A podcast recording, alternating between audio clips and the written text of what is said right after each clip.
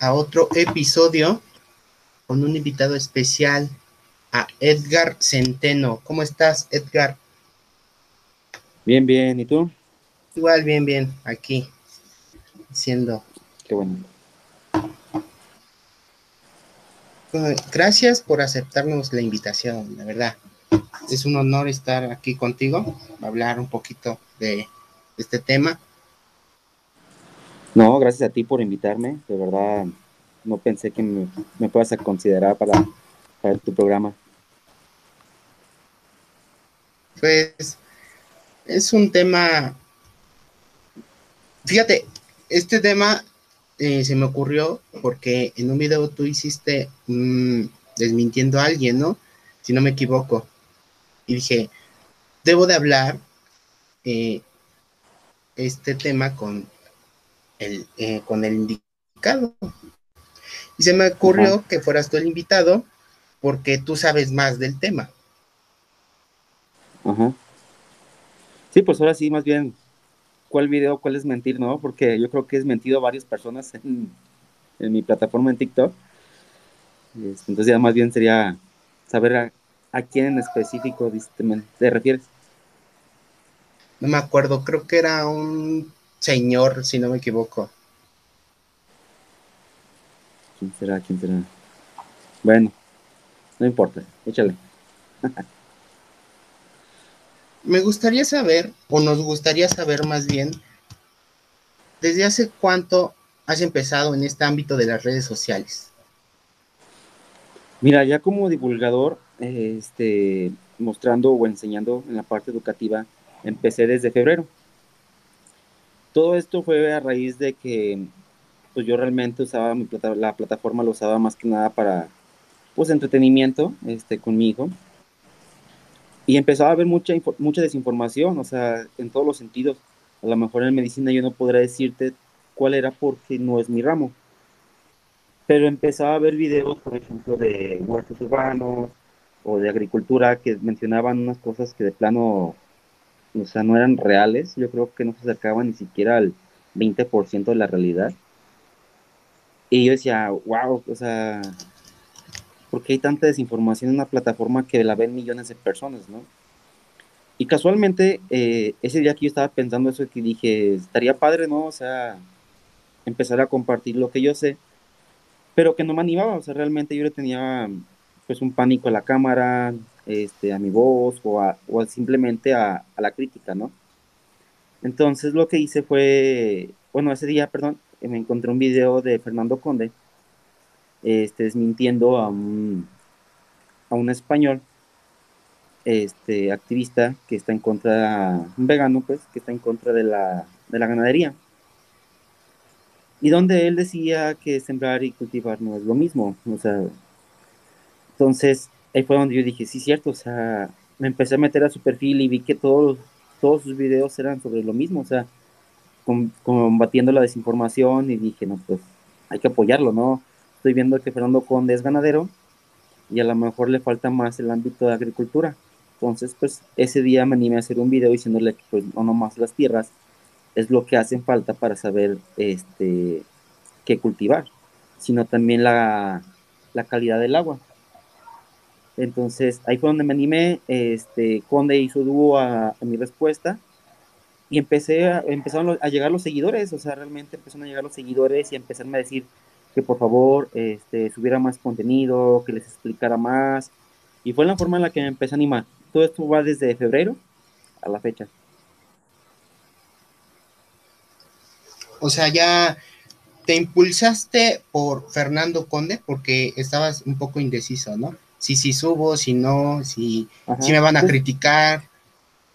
Pues sí, o sea, realmente fue eso, o sea, digo, yo veía muchas desinformaciones y, ah, wow, o sea, cómo hay gente que cree todas esas mentiras y no me animaba, o sea, ya había días que lo estaba viendo y decía, pues no me animo. Pero cuando entré al perfil de, de Conde y vi tanta desinformación y luego vi que, por ejemplo, también Rojo estaba en lo mismo porque empezaba a ver a los dúos que él hacía, a los de Sergio Handal, este, Rafa Carvajal, yo decía, órale, o sea, si hay gente que está con el interés de verdad educar a la gente, dije, yo quiero ser parte de esa comunidad. Y dicho y hecho, o sea, fue la forma en la que me animé, viendo viendo que hay más personas que sí combaten la desinformación. Pues eh, está bien, pero tengamos de acuerdo que la desinformación nunca, siempre va a existir, ¿no?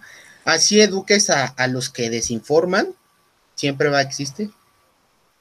Sí, claro, claro, claro, pero pues por ejemplo, si nosotros podemos llegar o hacer concientizar a mínimo a una de cada diez personas, ya es mucha ventaja.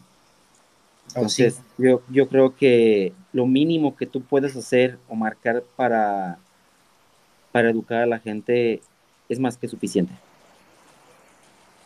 En ese punto tiene razón. Y el, tema que vamos a tocar ahorita, en un rato, este, va a ser eh, como tal la desinformación en la agricultura, que es un tema que es un poco polémico, si no me equivoco,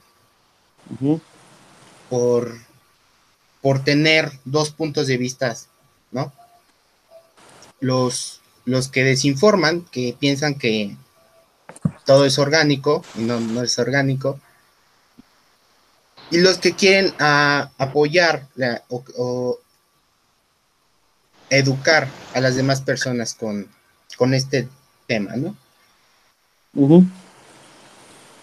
Sí, claro. Este, pues sí, o sea, realmente pues hacemos lo que podemos y compartimos lo que sabemos, ¿no? O sea, no podemos irnos a un extremo que de plano no vamos a saber o que no es mi especialidad porque voy a terminar desinformando yo, ¿no? O sea, hay temas en los que sí me dicen, oye, que este, este bovino está así, ¿tú qué dices? No, realmente no es mi tema, ¿no? O sea, yo soy ingeniero agrónomo, me especializo en fitotecnia y no, no sabré decirte nada sobre ganado, simplemente pues los dirijo a un especialista. En este caso podría ser este conde. Sí, o sea, tú tienes un tema para educar cada quien tiene su sector de tema, ¿no? Para informar. Y pues aquí es informar más que nada, ¿no? A la gente y no desinformar. Claro. Sí. A mí me gustaría saber qué opinas de estos productos orgánicos, se podrían decir, que han hecho mucho mucho ruido con esos productos. Mira, la agricultura orgánica es un sector que se puso de moda para evitar lo que son los, pues las residualidades o más bien el, pues el uso de químicos, ¿no? En la agricultura. Yo le he dicho muchas veces, yo en lo particular, yo sé que el orgánico al 100% no existe. Lo orgánico muchos lo confundimos con, pues, echarle composta, echar este, un repelente de ajo, y eso es orgánico, ¿no? Realmente algo orgánico es un, es un tema, es una palabra más bien que tiene, o sea, que tiene más expansión, ¿no?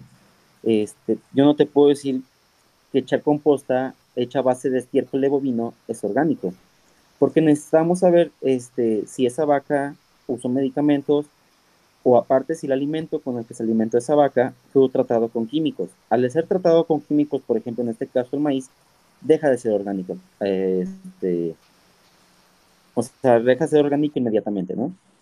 Ese es un tema que lo que yo digo es que es muy difícil. O sea, se puede lograr, claro que sí, este, pero no en gran escala, porque realmente la producción bajaría demasiado y los productores, yo creo que estamos esperando más bien ganar más, cosechar más, que dar una satisfacción en el sentido de decir, este, me pidieron que no los metiera orgánicos ese es un tema, ¿no? O sea, orgánico realmente yo creo que la palabra está mal dicha, porque los cultivos que existen actualmente, no digo que todos, este, se definen como orgánicos, pero simplemente hay que saber la realidad, ¿no? Este, lo orgánico tiene que ser, o sea, lo que más bien lo que el gobierno te permite manejarlo como orgánico es bajo una residualidad de químicos o un, un bajo consumo de químicos dentro de la agricultura. En este caso, por ejemplo, te puedo decir, este, tienes un cultivo de lechuga y necesitas meterle un insecticida porque la plaga se está saliendo de control, tienes permitido solamente usar tres moléculas diferentes o hasta más, ¿no? O sea, pero tienes que usar una dosis baja porque y en cierto tiempo para que el día de tu cosecha esa molécula se haya degradado y no tenga una residualidad en su consumo. Eso es lo que se le puede eh, denominar orgánico o a lo que yo entiendo como orgánico, ¿no? O sea, lo he trabajado con varios agricultores y así es como se ha hecho. Sí se usan repelentes, sí se usan este, este bio, biofertilizantes, pero realmente hay que complementar con algo más.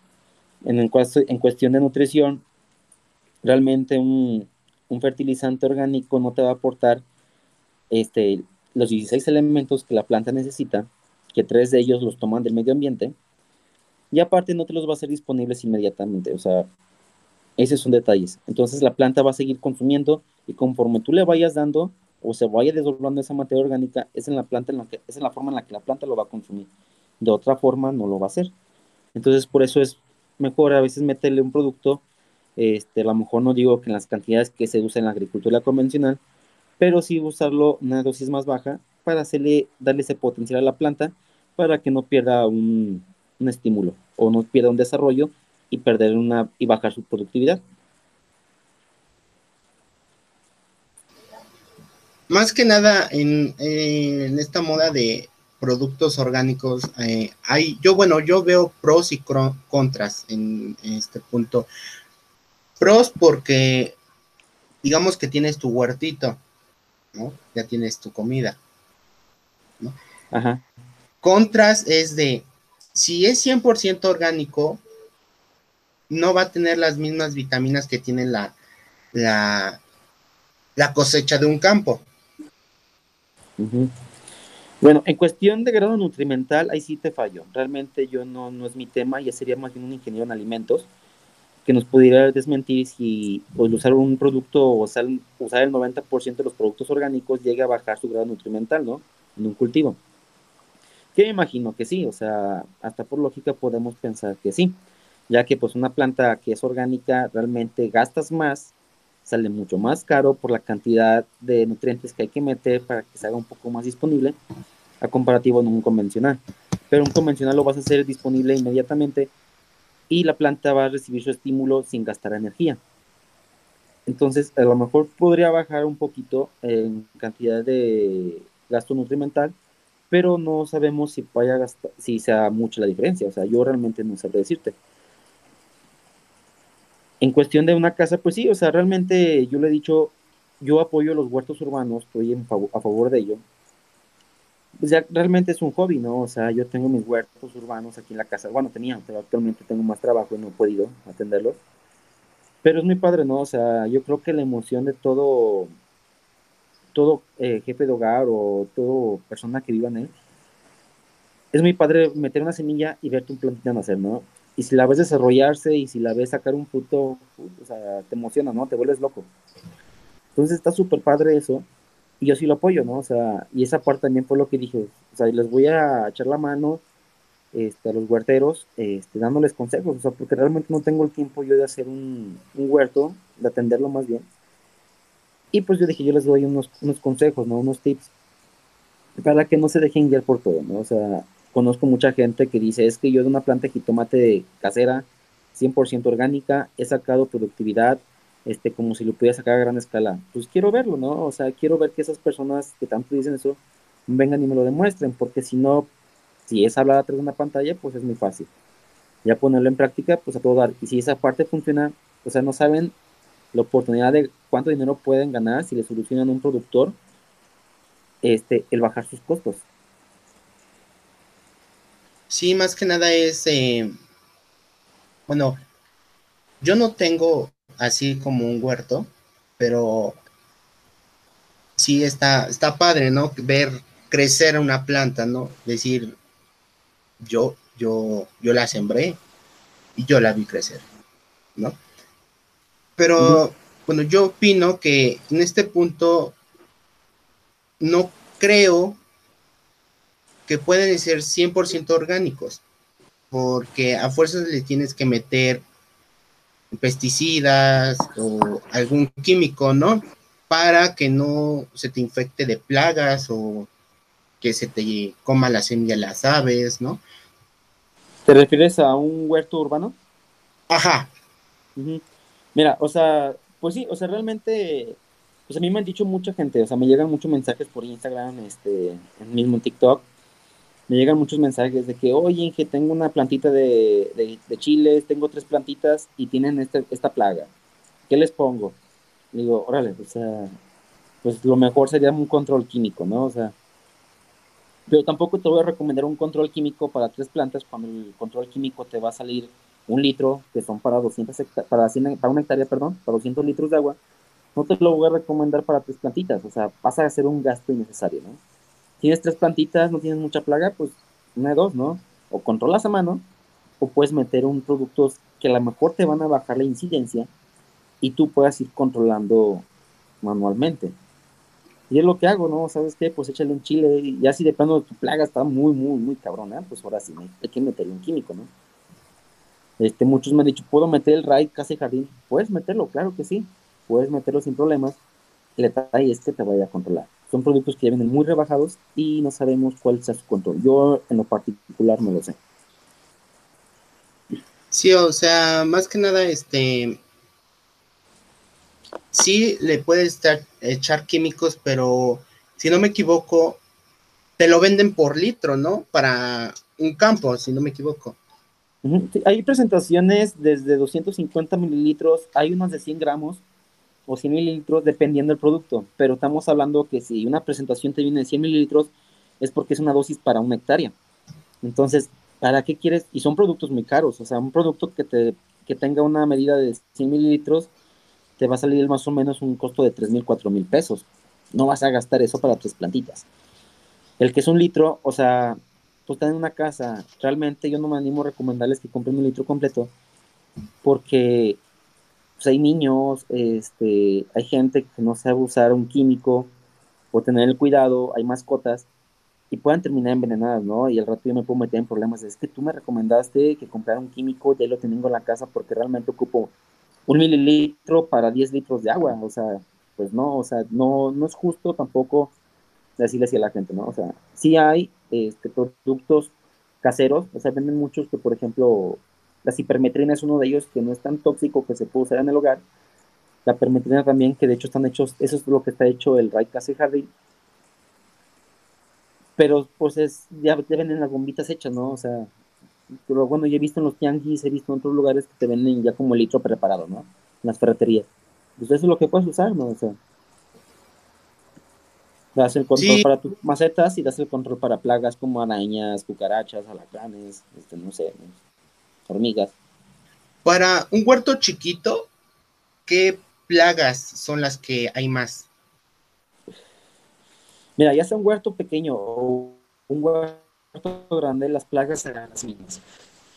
Este, lo que más se encuentra en el campo pues son la mosquita blanca, el gusano, este, se encuentran barrenadores, puedes encontrar este, hasta picudos, ¿no? O sea, pero es dependiendo del cultivo. Yo tenía una vez aquí donde yo vivo, es una zona maicera, o sea, realmente hay puro maíz, orgos, trigo, cebadas. Y es pura una zona maicera, o sea, no hay otro cultivo como una hortaliza. Y se me ocurrió meter nomás unas cuatro plantitas yo de, de coliflor y me has visto que de plagas me llegaron, o sea, plagas que jamás había visto. Dije, bueno, por cuatro plantitas que ni siquiera hay una planta alrededor de aquí de eso, me llegaron y se me inundó, ¿no? O sea, se me inundó las matas de plaga y dije, órale, y todo por no cuidarlas, ¿no? Estaba en la escuela, yo, yo me iba del, domingo y regresaba los viernes. Y cuando llegué ya estaban infestadas, dije, así, ah, ¿no? O sea, ¿qué pedo? ¿Qué pasó? O sea, las plagas, este, ya sea lo que te digo, o sea, plagas, sean huertos caseros o sean a gran escala, van a ser las mismas. Siempre y cuando la plaga se aparece cultivo. Pues la plaga en sí hay distintas plagas, ¿no? Que hacen distintas funciones para acabar con la planta, ¿no? Si no me equivoco. Sí, pues es que hay, plagas que te son, llegan y chupan la savia, deshidratando la planta. Hay, planta, hay plagas que llegan y se incrustan en la hoja y se empiezan a comer la hoja, ¿no? O sea, hay plantas que realmente comen la hoja por completo, o sea. Ahí, o sea, son diferentes tipos de acción de las plagas. Sí, y como por remedios caseros, ¿cuál remedio recomiendas más para controlar una plaga? ya sea pequeña o grande. Pues mira, es que no es tanto que puedo recomendar porque sí necesitaría ver la plaga, ¿no? O sea, hay plagas que a lo mejor te puedo decir, ah, pues hasta con un jabón Rosita o un jabón Roma los puedes controlar, ¿no? Hay plagas a las que te voy si sabes que si necesitas meterle un repelente chile antes de que te llegue la plaga más cabrona, porque si te llega ya ¿no? O sea, puedes tener un dos, tres animalitos y decir, ah, pues pues puedo controlar la mano y puedo meter un repelente para evitar que llegue la plaga. Y eso es todo, ¿no? O sea, realmente yo no te conozco. Bueno, está el aceite de NIM, ese también sí es un control, que es el, yo creo que el más orgánico y el más, digamos, que el más viable, ¿no? Para la agricultura orgánica, el aceite de NIM. O sea, no. A fuerzas tienes que ver la plaga para saber qué químico echarle? Sí. Yo no puedo recomendarte cualquier químico.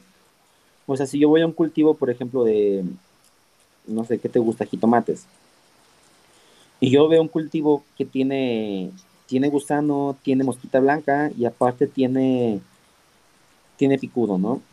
No puedo recomendarte el mismo insecticida para todos. Hay diferentes modos de acción hay, insecticidas que atacan a plagas que son de cuerpo blando, resecándolas, y hay otros que son este de derribe, o sea, realmente llegan y cuanto el insecto los toca, mueren, ¿no?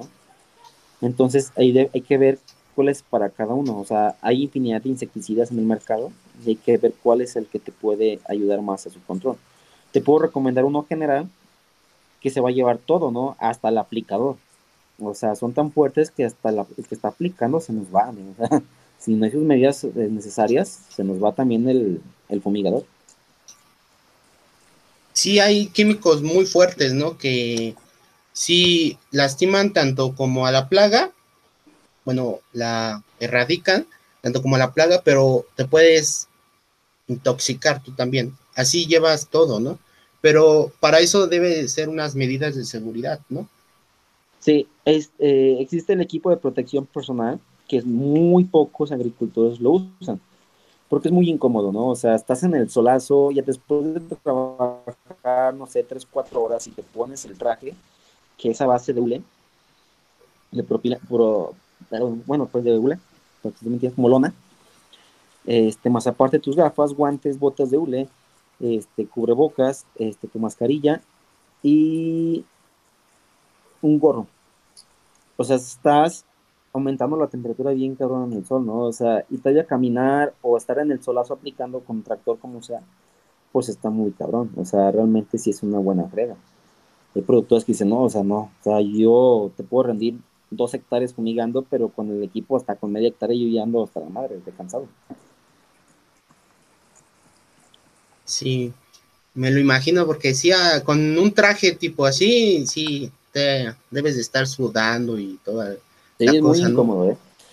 Muy incómodo, ¿no? Yo siempre lo he usado, este, pero sí es muy incómodo, ¿no? O sea, realmente yo cuando digo, esta vez no voy a aplicar insecticida, ni fungicida, ni herbicidas, ningún químico tóxico, puro foliar, pues a lo mejor sí no me lo pongo, ¿no? O sea, hasta por comodidad de uno, que debería, no debería yo como ingeniero agrónomo decir eso, ¿verdad? Pero, pero sí, o sea, la realidad del campo es así es. O sea, no les voy a mentir, la realidad del campo así es.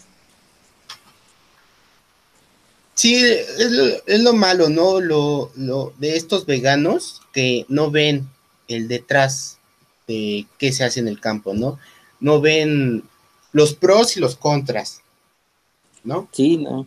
O sea, realmente hay mucho, es lo que te digo, o sea, hay mucha desinformación y es muy fácil hablar, ¿no? De una pantalla y decir, no, es que todo se puede ser orgánico al 100%, o es que podemos eliminar la que son los alimentos forrajeros para no alimentar ganado y hacerlos de hortalizas para consumo humano.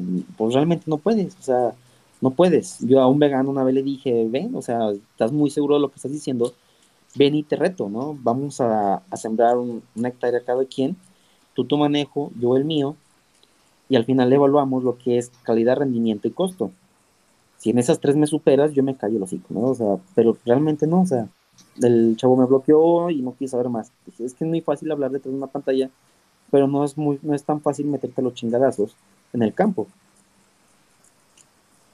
Sí, o sea, a ellos se les hace fácil hablar detrás de una pantalla, pero cuando les dicen ven, hazlo, quiero que me lo demuestres, quiero que, quiero saber que yo estuve mal. Este, pues se callan, no, no hacen, no sostienen lo que argumentan, más, más que nada, ¿no? Sí, pues no, tienen argumentos o no tienen la forma válida de, de confirmar lo que ellos están diciendo. Y simplemente una dos, ¿no? O sea, no te contestan, te bloquean, te reportan la cuenta o simplemente te empiezan a insultar, ¿no? Y es que tú quién eres, tú te crees muy chingón y la chingada y no eres nadie. Este, eres un inepto, no tienes cabeza para hacer las cosas, simplemente pues relájate, ¿no? O sea, yo en ningún momento ni insulté, simplemente dije la verdad y si la verdad tardió, pues es por algo, ¿no? Sí, o sea, aquí es que ellos piensan que por decir algo sienten que es la verdad, que yo te estoy informando, yo te estoy educando. No, están desinformando. Sí. Sí. Ellos mismos ni siquiera se ponen de acuerdo, ¿no? O sea, el veganismo es un movimiento que está saliendo mucho gracias a un, bueno, yo creo que salió más a raíz de, gracias a un empresario muy grande a nivel internacional que empezó a promover lo que es la, el veganismo. Pero ni ellos mismos entienden, ¿no? O sea, unos se dicen, es que el veganismo nomás se trata de salvar animales. Ah, órale, entiendo tu parte, ¿no? Y otros te dicen, no, el veganismo se trata de cuidar el medio ambiente, salvar el planeta. O sea, no va una cosa con la otra. Y, les, y a esos les desinformas y aún así se ofenden, ¿no? Yo no tengo nada en contra del veganismo, al contrario, pues el vegano es el que se alimenta del, pues del campo, ¿no? O sea, de mi trabajo. Pero aún así, o sea, son los que más se ponen como que más necios. Hay veganos que realmente yo mis respetos, tengo amigos veganos y no se meten con tu ideología, ¿no? O sea, tú comes carne, vamos una carnita asada y a ellos no les ofende que estés comiendo carne enfrente de ellos. No se te van a poner en el tú por tú o no se me han puesto el tú por tú diciendo, es que, ¿por qué haces eso? Tú no sabes lo que esa vaca estaba haciendo. Pues, no lo han hecho. Entonces, hay, hay veganos que sí son muy respetables, que conozco en la plataforma de TikTok, que he conocido, yo realmente yo los he admirado y digo, ah, wow, dale, qué buen, qué buen pedo de tu parte, que entiendes las cosas. Pero hay veganos que se ponen muy radicales, se ponen muy intensos y pues no, o sea, dan risa. Sí, ni ellos mismos se entienden, más que nada, ¿no? O sea, ni se ponen de acuerdo. Sí, yo también tengo una amiga vegana pero ella sí, ella sí me decía de cosas cuando comía carne. Ya tiene bastante tiempo que no la veo, pero cuando comía tacos, me dice, ¿te vas a comer eso? Y yo, sí, ¿quieres? Y se enojaba y me decía de cosas. Y yo no manches. ¿Te lo vas a comer tú o yo? No, yo creo que el mexicano somos de las gente que dices, no lo hagas, y más lo hacemos, ¿no? O sea, hasta como por coraje o hasta por burla decimos, ah, chingado, te molestas y, ah, entonces déjame chingo, ¿no? sí, o sea, el mexicano es muy, es muy necio, ¿no? Pero de todas formas así somos chingones. Sí, eso sí, eso no, no lo debato. sí, este, para mi punto de vista de estos veganos, yo siento que más que nada desinforman por, por ser vegano de moda, ¿no? O sea, yo no sé del tema, pero te digo lo que vi en una página de vegano.com. Ajá, claro. Sí, o sea, el veganismo, lo que te digo, se volvió moda. Realmente se volvió moda y está bien, ¿no? O sea, si quieres hacer vegano por cuidar este, los derechos, a lo que ellos llaman derechos de los animales, dices, órale, está bien. Pero si vas a defender algo, defiéndelo al 100%. ¿A qué me refiero? No nomás ataques a un sector primario, que en este caso es la ganadería, que ese su fin, este, la recreación, la pues el cuidado más bien de, animales para obtener un fin cárnico, ¿no? O un fin lechero, en este caso. Hay otros que son lecheros. Pues está bien, o sea, no nomás ataques a uno, ¿no? O sea, la agricultura también daña mucha fauna benéfica. Y fauna que realmente tiene un, impacto ecológico. La ganadería realmente no lo tiene, o sea, si liberas una vaca, no vas a hacer un bien ecológico, al contrario, yo creo que vas a alterar el, ecosistema porque no, aportan nada a la naturaleza, ¿no? O sea, y hay muchos que empiezan a derivar que dices, bueno, o sea, más, bien a lo que voy, tienes que defender, defiéndelo, ¿no? O sea, se te entiende y se te respeta, pero defiéndelo al 100%, ¿no? O sea, en este caso, pues, quieres defender contra sí la ganadería porque vas a defender los animales, pues también fíjate que en la agricultura también hay mucha contaminación, ¿no? Y no nomás la agricultura. Ahora vamos a ver otros sectores, como, como es el sector textil, que usan realmente muchos químicos que llegan a contaminar el agua, y esa agua llega a mantos acuíferos donde haces daño hasta la fauna silvestre. Entonces, ahí también tienes que ver eso, ¿no? O sea, o el impacto de un sistema automotriz, o el impacto que te está haciendo un sistema este minero o la creación de celulares, o sea, porque hay gente, realmente yo conozco muchos veganos en la plataforma y todos son pudientes. Siempre te hablan una pantalla con tu ropa fast fashion, con un celular de gama alta que te compran cada seis meses, cada año andan cambiando. Y te quedas de, o sea, un tatu hipocresía, ¿por qué haces esto? Sí, o sea, es, es la doble cara de los veganos, ¿no? Ajá, sí, yo, yo un día te puedo subir una historia que protejo al 100 a los animales, apoyo, como verdura y todo eso, ¿no? Y cinco minutos después subes recomendando una tienda de ropa que contamina más que la ganadería o la agricultura. Sí, o sea, ahí salió también un video de una chava vegana, este, donde atacaba la, a la ganadería y al final ella promocionaba su marca de ropa que estaba hecha a base de tela, de, sí, pues de, de piel de borrego, ¿no? Te quedas de, o sea, una tironía, güey, o sea, eso si no lo defiendes, o eso si no lo atacas, más bien dicho, que de órale, qué malo, ¿no? Y sí, o sea, de ahí se empiezan a derivar, ¿no? O sea, los que son veganos ya muy radicales, muy extremistas, que se empiezan a decir, es que queremos cuidar a las vacas porque las vacas contaminan. Ah, órale, y volvemos a los demás, a los demás sectores, ¿qué pasa?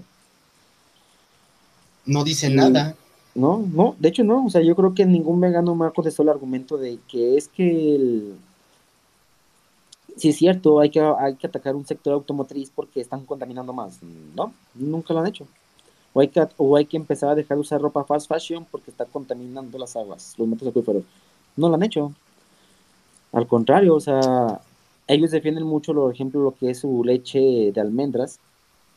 Y la leche de almendras tiene un problema también de deforestación muy cabrón, ¿no? El cultivo de almendras, pues porque se está haciendo negocio gracias a esto, ¿no? A que el veganismo es una moda y quieren dejar de consumir leche de, vaca. Y pues empezó, se disparó lo que es la demanda de leche de, leche de almendras. Entonces ocupabas almendras y pues por ende, pues el negocio está en las almendras. Entonces hay que empezar a deforestar para hacer tu negocio de almendras. No digo que en todos lados, pero sí se ha habido ese impacto, ¿no? Otro de ellos es el aguacate. El aguacate es un cultivo que también tiene un problema de deforestación muy fea y, está dañando mucho, por ejemplo, el ecosistema y aparte lo que es el, hábitat de las mariposas, ¿no? Sí, eh, si no me equivoco, eh, están sembrando aguacate en Michoacán de forma ilegal, ¿no? Este, ahí sí no sabré decirte, yo son temas más delicados. Mejor en ese tema no, no toquemos. Sí, no, yo ahí sí no me meto. Bueno, aquí en lo del aguacate he visto muchos microempresarios que hacen cubiertos, platos con la semilla del aguacate. ¿Qué pros y qué contras lleva eso? Mira, eso una vez les contesté en un video también a una una persona, una empresa que está promocionando, ¿no? O sea, no tengo nada en contra de que quieras emprender. Lo que tengo en contra es que quieras, quieras sacar tu, ah, se me fue el nombre, ¿cómo le llaman? Greenwashing, algo así. este, diciendo que vas a salvar el planeta. Así que volvemos a lo mismo, ¿no? ¿De dónde sacas tanta, tanto hueso de aguacate? En primer lugar, la empresa es mexicana. ¿De dónde sacas tanto hueso de aguacate si el aguacate, en su mayoría, si no es que el 90% es exportación? No creo que Estados Unidos, Rusia o China te regresen el agua, la semilla del aguacate para que tú la reutilices. Ese es un gran problema, ¿no? O sea, ¿dónde sacas tanta semilla de aguacate? Y si la sacas, ¿por qué es? Porque hay una, hay una, gran cantidad de deforestación que estás haciendo para tener tus aguacates. Dos, es el mismo impacto, si no es que hasta más grande, el tener tu, tu parcela, de tener tu, tu industria de ¿cómo se llama? De platos desechables a base de, de, de cáscara, de semilla de aguacate, perdón, que tenerlo de, de polietileno, ¿no? O sea, del que ya existe.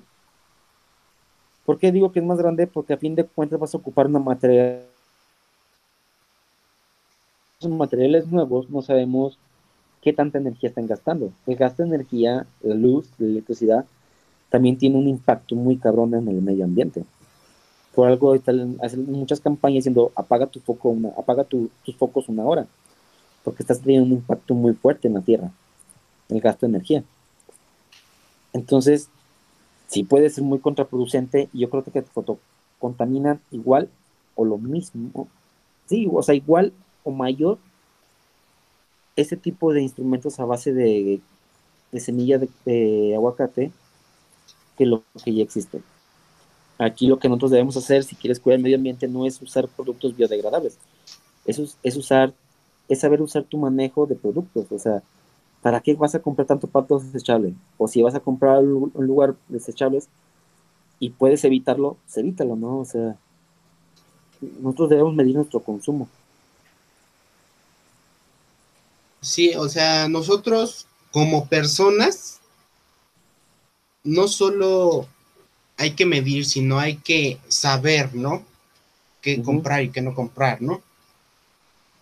Porque en esta industria textil, tanto textil como refresquera, como, como estas industrias grandes, contaminan un buen, contaminan el mar, contaminan el aire, contaminan, contaminan todo, se podría decir, ¿no? Pero los que ellos no ven o no lo, o no lo quieren ver es que esas empresas contaminan mucho, ¿no? Y quieren seguir con que con ventas de digo, productos orgánicos que realmente los productos este la otra vez vi un video de una chica que enseñaba ice, ice ¿cómo se llama? Lechuga orgánica. Y yo dije, no, no puede ser orgánica 100%. Algún químico le debieron de haber echado. Sí, pero, o sea, bueno, perdón, continúa. Pero volvemos a lo mismo. En esta industria, en textil, refresquera y también en esta nueva industria que es eh, la, los cubiertos de aguacate, o sea, no, no tiene mucho sentido que defiendas algo que no, que no llega a algo bueno, se podría decir, ¿no? Es bueno, pero para tu beneficio, para el emprendedor. O sea, digamos que el emprendedor eh, hizo este proyecto porque quiso salvar el planeta. Pero lo que no vieron son los pros y los contras, ¿no? más que nada. Sí, o sea, pues realmente quieres ser una empresa para apoyar al medio ambiente, no te vayas nada más en el impacto que genera el uso final de tu producto, ¿no? O sea, no te voy a decir, ¿sabes qué? Te voy a vender, no sé, un, plato a base de, cáscara de plátano, ¿no? De hoja de plátano. Órale, ¿y esto? No, pues es biodegradable. Ok, está salvando el planeta. Ahora vamos a ver tu uso. ¿Cómo lo hiciste? Tu proceso. cuánta agua utilizaste para usar un vaso de, hoja de plátano, ¿no? ¿Dónde vas a sacar tanta hoja de plátano? Este, ¿Cuál es tu mercado? ¿A quién se lo vas a dirigir? O sea, ver un, ver un, hacer un estudio de mercado muy general de cuál es tu impacto en sí. El impacto cero no existe. Entonces, hay que ver este, cuál fue tu, tu proceso y en tu proceso qué fue lo que hiciste para poder ver que si es realmente sustentable o no lo es. O sea, tiene que llevar un proceso, ¿no? El, producto. Sí. porque a fin de cuentas no te dan, o sea, la, naturaleza no te da, este, no te va a dar platos de plátano, ¿no? platos de hoja de plátano, o sea, no te los va a dar automático, tú tienes que hacerlo.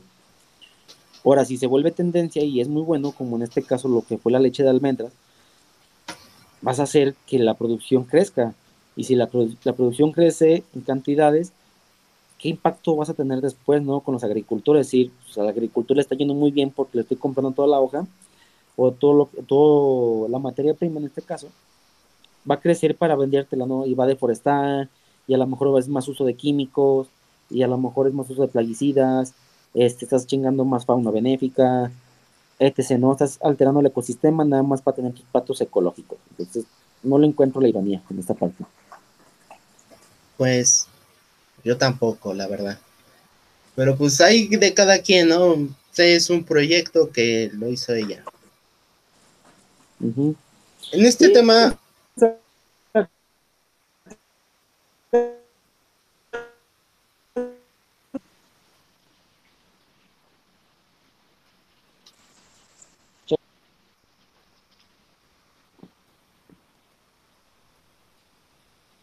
escuchas? Se cortó.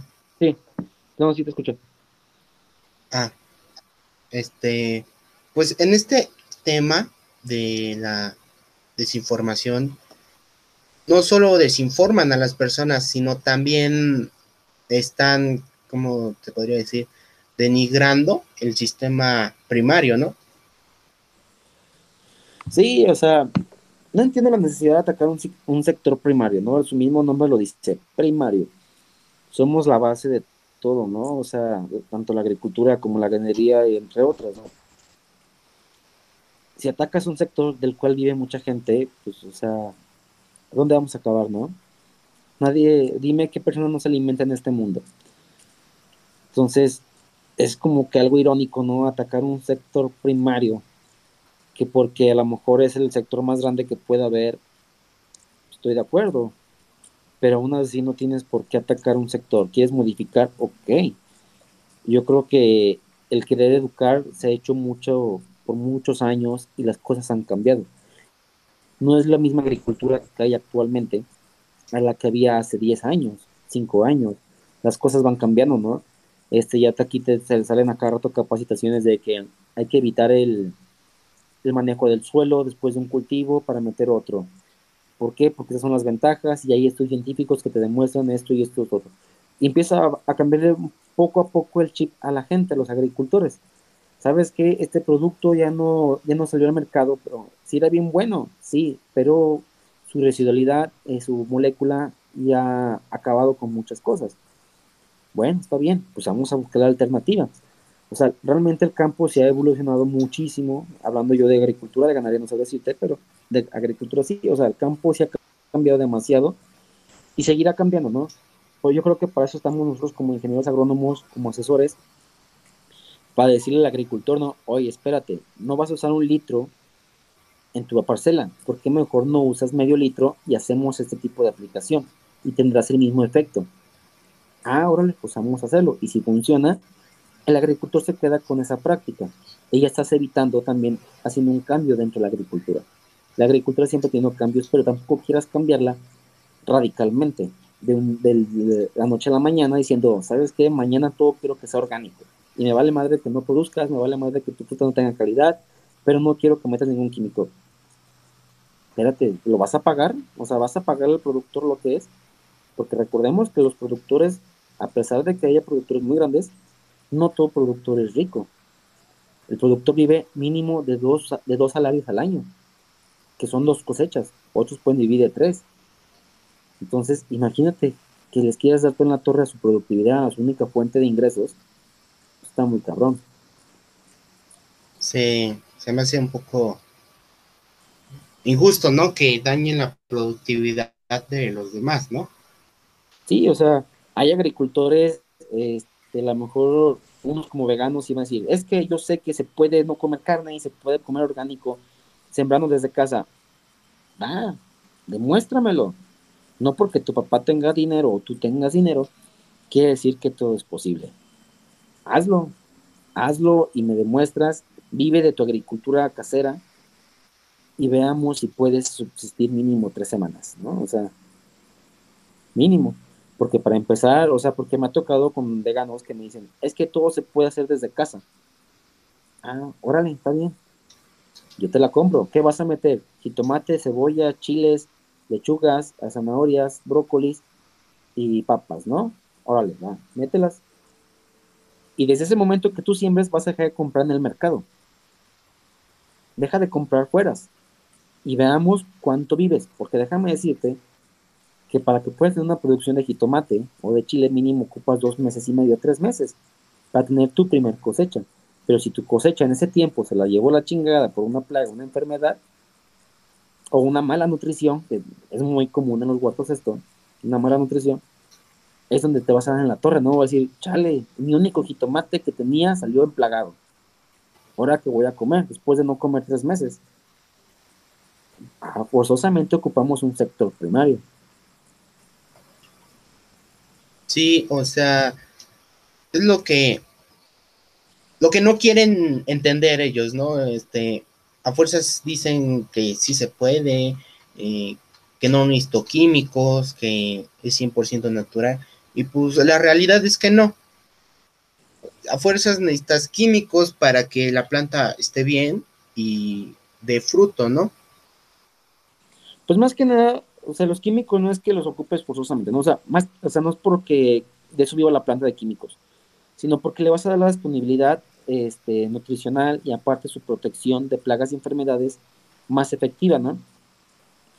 Volvemos a lo mismo, un orgánico no te va a la disponibilidad al 100% ni inmediata de todos los nutrientes. Un químico sí, por algo es un químico, porque ya viene modificado para que haga esa reacción. Entonces, o sea, no vas a, la planta necesita y también necesita un orden, porque no puedo llegar yo y decirle, ah, pues tengo, no sé, una planta de jitomates ya cargada y le voy a meter 5 kilos de potasio para que se llene más rápido. Pues no, o sea, también ocupa saberle a la nutrición y saber que si las llenas de comida vas a matar a la planta. Entonces, hay que saber también hacer las cosas. No nomás se trata de decir, este, hay que echarle químicos por echarle. No, hay que saber usarlos, hay que saber manejarlos. Y eso es lo que te enseñan en la carrera durante cinco años. Sabes que esos son los productos, esas son las dosis, esas son las necesidades y hay que saber interpretar una planta. Una planta, realmente un ingeniero agrónomo dicen que somos como médicos de plantas. La única diferencia es que la planta no habla. Entonces tienes que adivinar tú qué es lo que esa planta necesita. tienes que saber cómo va a reaccionar la planta, ¿no? Sí. Y si la riegas y sabes que me excedí un poco y la planta se está muriendo, tienes que saberla revivir, ¿no? O sea, intentar salvar esa planta, porque a fin de cuentas esa planta, si ya estaba en producción, después de dos meses ya trae un costo esa planta, ya le invertiste a una planta. Entonces, pues no vas a dejarla morir nomás porque, ay, pues me equivoqué, ¿no? O sea, pues, a ver qué pasa después. ¿no? O sea, hay que, hay que salvarlas porque a fin de cuentas ya tiene un costo. Y para salvar una planta, ¿qué necesitas hacer en ese caso? Mm.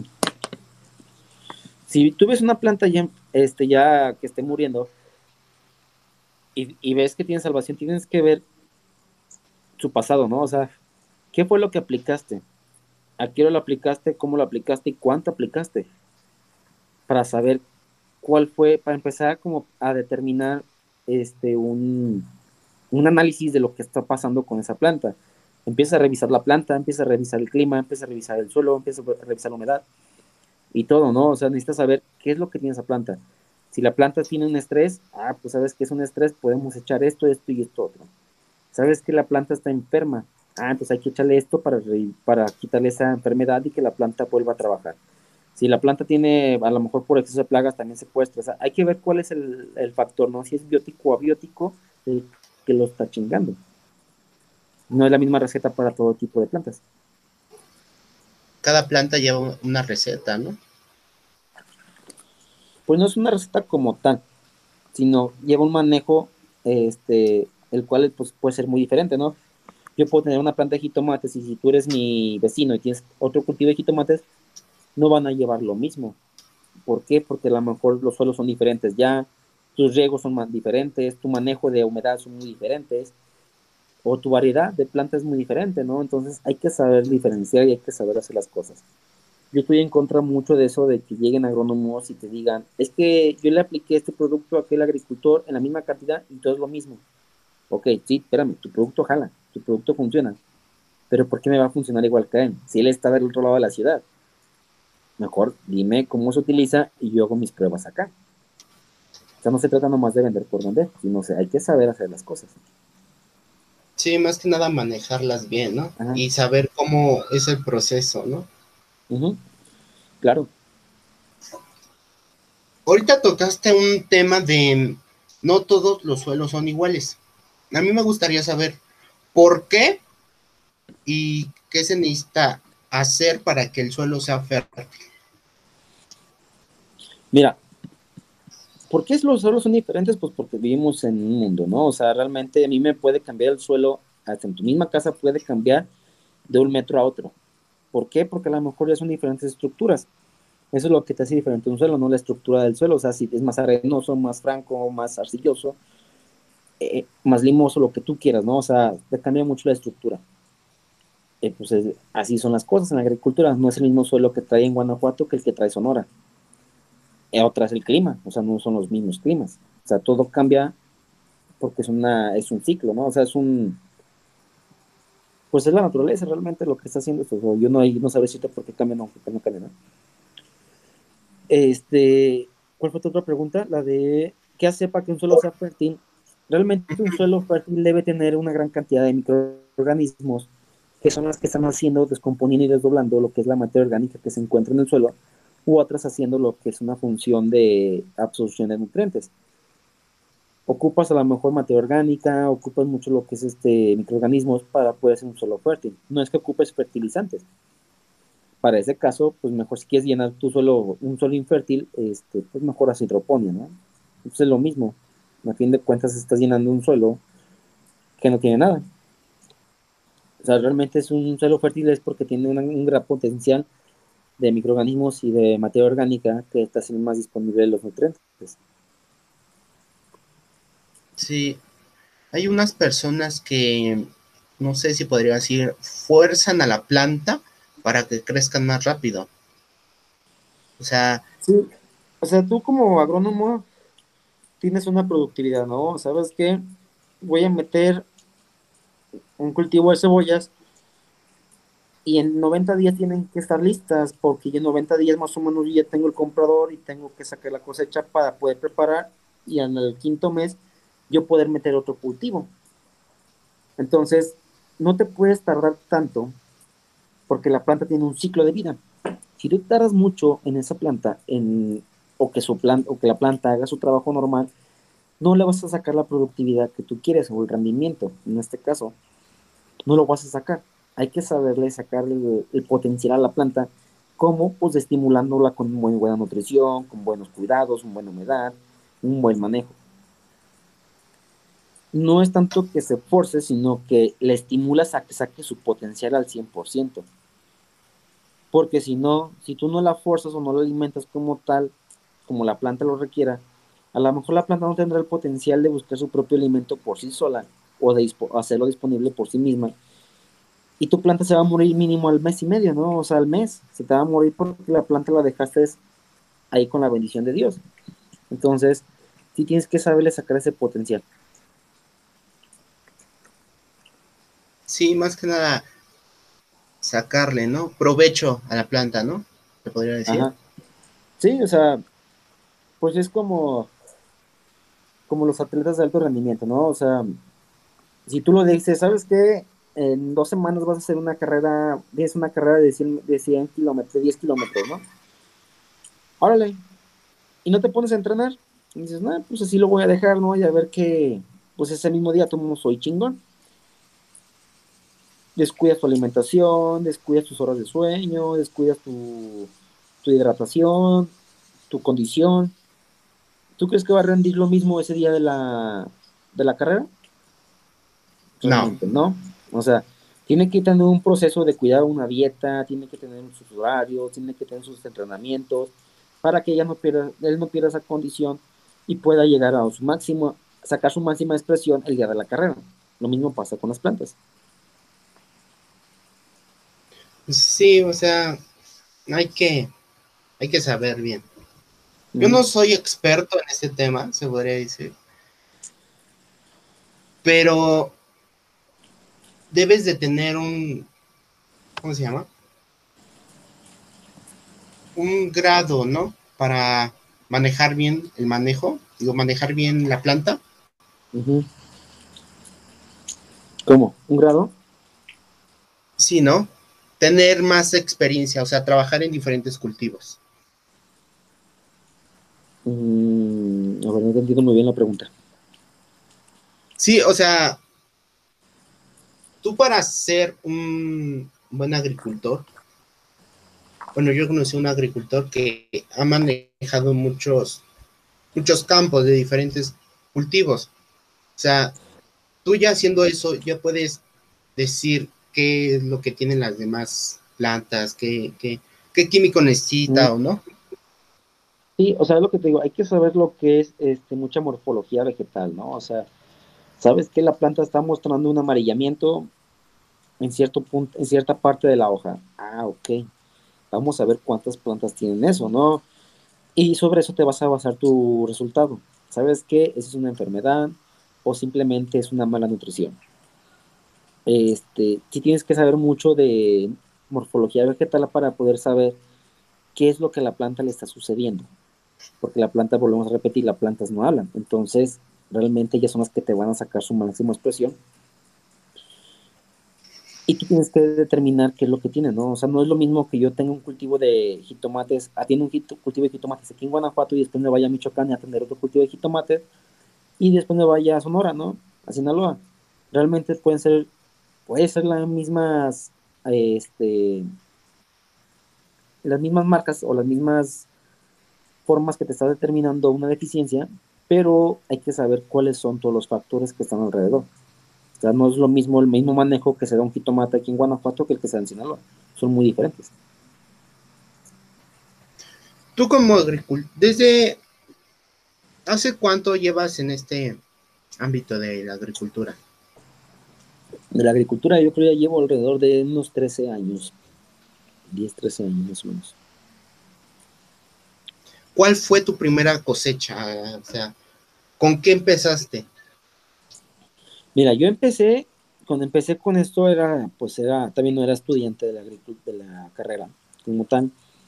Yo empecé a desarrollarme mucho lo que es este, trabajando para, para productores, ¿no? O sea, yo iba con productores y les echaba la mano, trabajaba de jornalero o trabajaba, pues este, ya al último ya empecé a trabajar como, como encargado, ¿no? donde yo trabajé, la primera empresa que yo trabajé como, como en producción, ya yo un poco más a cargo yo, pues fue mi primera cosecha fue de zanahorias. Después empezamos con lo que es maíz dulce, con brócolis y cebollas. Este, ya después yo por mi cuenta, ya cuando yo me volví agricultor, yo metí lo que son cultivo de, de cebollas, metía lo que es betabel, cilantros, mmm, no me acuerdo qué más. ¿Cómo se llama este otro cultivo? Rábanos también llega a meter, pepino. Y ya, o sea, fue en lo. Ajo también, perdón. Ajá. Entonces fue la forma en la que yo, ya como agricultor, yo ya por mi cuenta ya empecé a hacer esto. Pero pues realmente mi primer cosecha en sí fue. Pues fue cebollas, creo.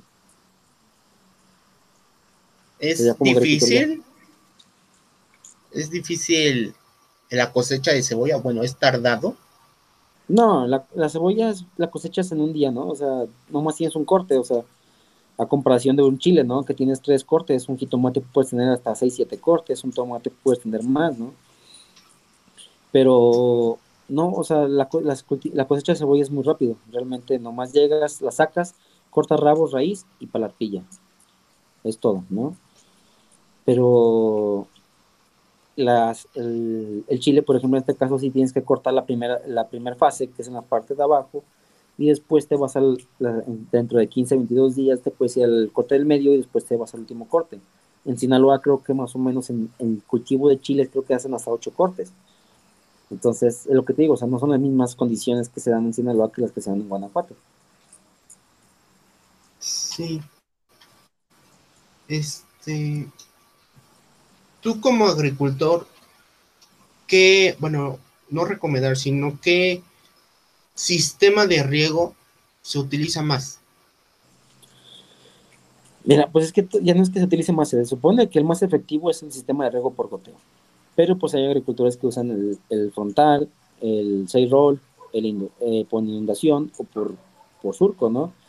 Son los sistemas de riegos más que yo he visto, pero pues el más efectivo para mí es el por goteo.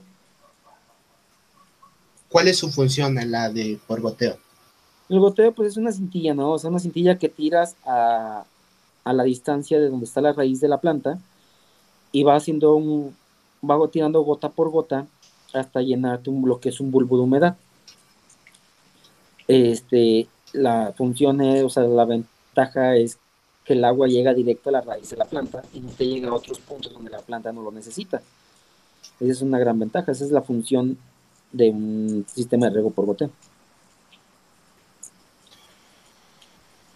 Bueno, yo que sepa en este tema del el riego, es muy utilizado eh, las aguas negras. ¿Qué, ¿Qué le dan a la planta las aguas negras? Mira, las aguas negras vienen con muchos nutrientes porque vienen mucho de desecho fecal, ¿no? O sea, entonces, pues tú también, digamos que, entre comillas, desdoblas mucha materia orgánica en tu cuerpo y la sacas. Entonces la planta más bien el agua empiezas a, sacar lo que es mucho lixiviado. Entonces eso este, es, es, un aporte nutrimental muy bueno, pero pues realmente no es recomendable. O sea, yo sé que está penado, pero la gente nunca lo ha hecho caso. Yo no, de hecho, yo nunca lo he recomendado por la cantidad de bacterias y de patógenos que contiene. Entonces, está recomendada para el uso de gramíneas. En este caso, maíces, sorgos, este, cebadas, trigos, porque él no tiene el contacto directo, el fruto, en este caso los granos, no tienen el contacto directo con la planta, sino que se desarrolla lo que es como un, tallo y de ese tallo salen los, las semillas, ¿no? En cuestiones de hortalizas sí es muy preocupante porque pues el tallo es directo, ¿no? Es el fruto lo que te estás tomando, ¿no? El transporte de la planta es el gilema y el gilema se encuentra en toda la planta y, tú lo, lo, consumes directamente. Entonces, legalmente el gobierno tiene la obligación de tratar esas aguas y evitar el uso de tanto o evitar que haya tanto patógeno. Pero pues realmente pues, no, no se hace, ¿no? Al 100%. Y más con este gobierno, pues no. No, no se va a hacer. Eh, este, para ser usada las aguas negras necesita un proceso de filtración o de, ¿cómo se llama? De elección, se podría decir. Tiene un tratamiento, este, pues se supone que es un tratamiento especial, pero no te echo mentiras. O sea, realmente yo la vez que fui a ver ese tratamiento, no me acuerdo, fue hace años, fue hace muchos años. Y realmente no me acuerdo, ¿no? O sea, yo creo que para eso sí hay un, hay otras personas que serán indicadas para demostrarte cómo es el tratamiento. Sí, más que nada que yo, yo que tengo entendido, sí debe de pasar por un proceso de filtración, ¿no? Para que no se vaya la caca directo a la planta. Pues sí, pero pues a fin de cuentas el tratamiento, o sea, el tratamiento que se le puede dar a una tratadora de agua, este, se lo dan ahí y después se libera por canales a las zonas agrícolas. Pero esos canales normalmente donde se viven las casas este, tienen sus mismos drenajes directos a ese mismo canal. O sea, tu tratamiento de nada está sirviendo la gente es muy cochina y llegan y tiran de la nada, ¿no? O sea, hasta cuerpos se tiran ahí. Entonces te quedas de perros muertos, pájaros, este, entre otras cosas, ¿no? Entonces, pues tu tratamiento a veces, muchas veces viene en vano. Sí, pero ¿a poco si tiran cuerpos y todo eso? O sea, yo no sé, pero sí, ¿no te ha tocado o, algo así? O sea, yo a mí no me ha tocado ver un cuerpo de un humano, ¿no? O sea, pero de, de perros y animales muertos, sí, un chingo. Sí, me imagino, así, Ha de apestar, ¿qué? No, pues, pues, ya nomás estás, parado en el canal y ves el perro muerto pasar y dices, ah, chingada, ¿esto qué? Va pasando, lo saludas. Sí, ah, ¿qué onda? Pobrecito, se está ahogando. sí, este. ¿Qué, ¿Qué necesitas? ¿O qué consejos les darías a estos jóvenes que se están metiendo a esta carrera? ¿O ya están directamente en el campo? Mira, los que están estudiando, yo siempre les he dicho, y yo lo hice, este, mientras estudien, hagan prácticas en todo. Desde una tienda agrícola que te venda productos químicos, irte a ranchos, y realmente perder el ego, ¿no? Decir, yo soy estudiante y voy a ser ingeniero agrónomo, no me puedo meter como un jornalero o quiero estar siempre directamente con los cultivos. No, o sea, realmente hay que meter los chingados en todos los sentidos, ¿no? Si el trabajador, el patrón te dice, vas a barrer, vas a barrer. Si el, y tú te quedas de, este, ¿por qué? Si yo vengo a aprender, vas a barrer. O sea, lo que te digan hay que hacerlo, ¿no? Porque de ahí empieza la humildad. Ahí empiezan los aprendizajes, ahí empiezas tú a ver las cosas. Si te dicen, ¿sabes qué? Te va a tocar cargar o descargar un, camión de fertilizantes, hay que hacerlo. ¿Por qué? Porque te va a dar fuerza en todo, o sea, vas a aprender un buen de cosas, ¿no?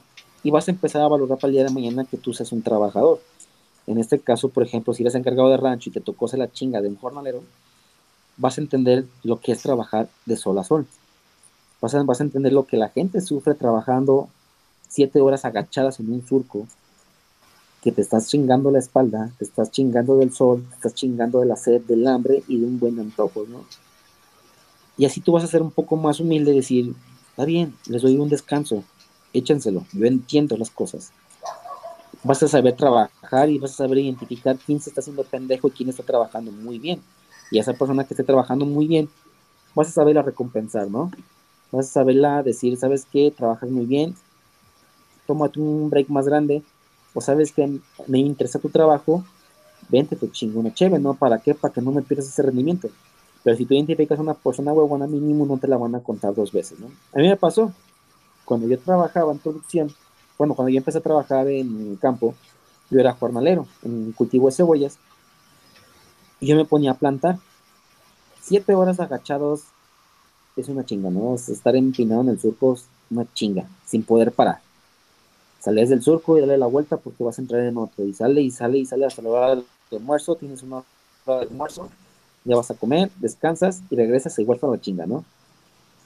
Y te, y te enseñan, ¿no? O sea, yo el primer día, yo me acuerdo que yo cuando empecé a plantar, yo creo que todos los trabajadores daban tres vueltas y apenas iba en un surco. Y casi chillando, ¿no? O sea, todo el día me aventaba un surco porque decía, bueno, madre, pinche putiza, está la chingada. Y poco a poco fui agarrando la práctica y les preguntaba, ¿cómo lo haces para no cansarte? Hágala así, ingeniero, hágala así, así, así, así, ábrele toda, toda. Y les empezaste a agarrar el ritmo y ya después al final de cuentas yo me ponía el tú por tú con el mejor trabajador de la cuadrilla.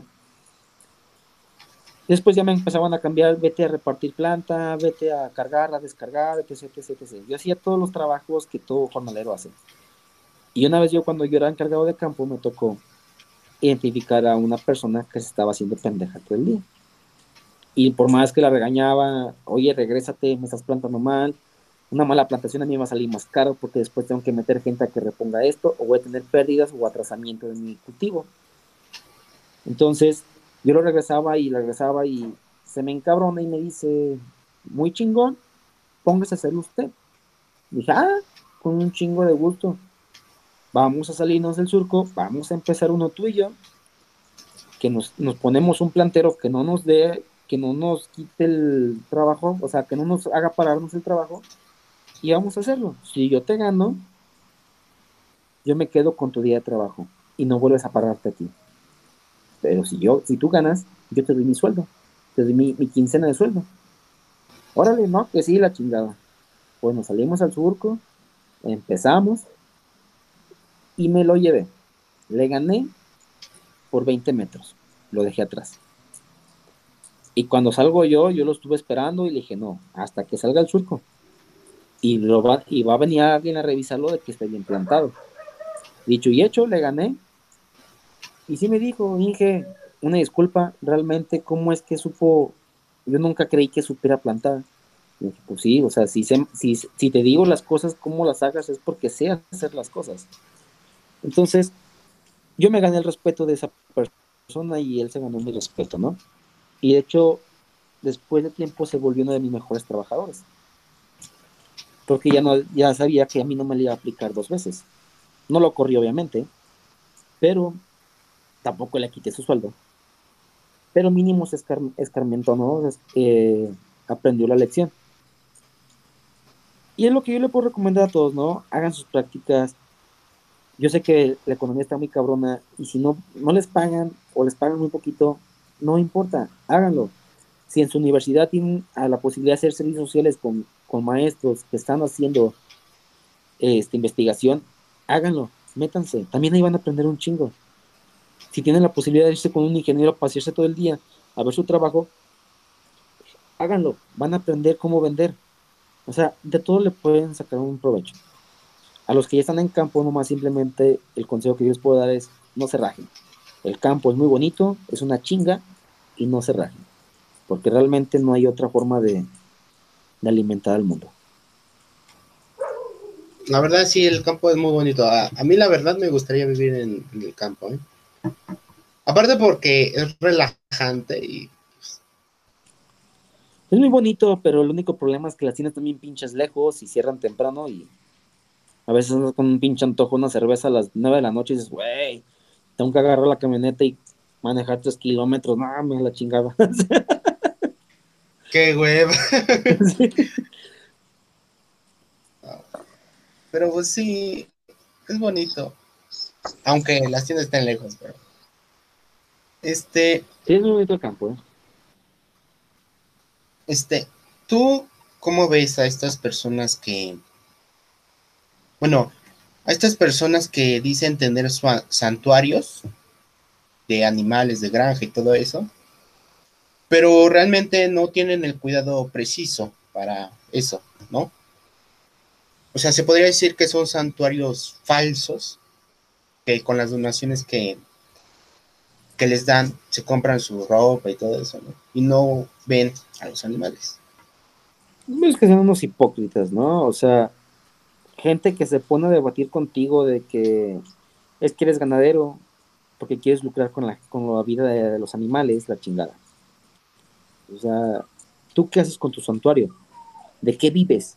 ¿De qué alimentas a tu ganado o a tus animales rescatados, entre comillas, porque muchas veces son robados? Este, ¿Qué haces para, para, pues para subsistir, no? O sea, realmente pides donaciones. Y otra, o sea, ¿cómo te pones a competir contra un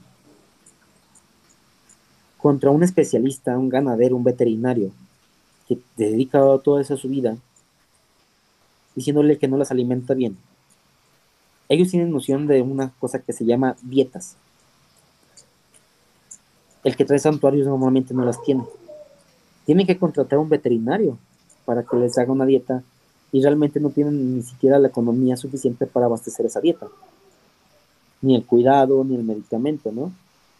Se me hace muy hipócrita de esa parte que vengas y digas, quiero lucrar o quiero salvar animales lucrando, pidiendo, o lucrando más bien tanto con los animales como con el sentimiento de la gente, ¿no?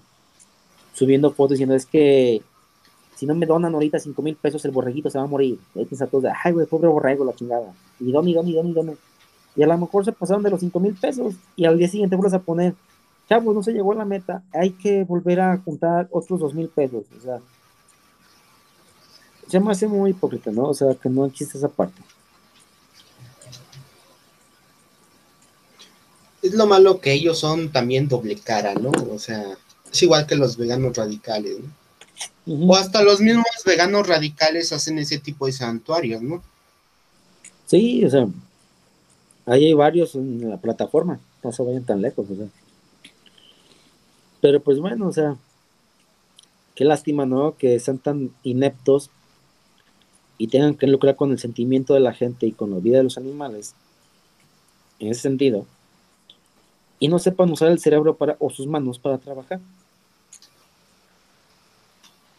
Y es lo que, bueno, los que, los que yo he visto, hay muchos especialistas que desmienten ese tipo de santuarios, ¿no? Ajá.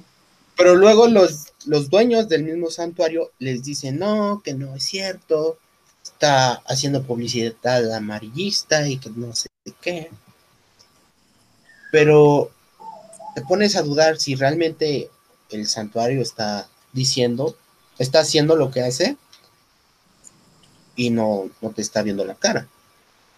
Sí, pues no sabemos realmente cuáles son las condiciones reales, ¿no? O sea, ellos pueden decir que están tratando a sus animales con todas las mejores condiciones del mundo y no es así. O sea, se han visto muchos videos donde los mismos animales están muriendo y ellos dicen que los animales están felices, ¿no? O sea, de, o sea, por algo te lo está diciendo un especialista, no mames, o sea, fíjate lo que estás haciendo.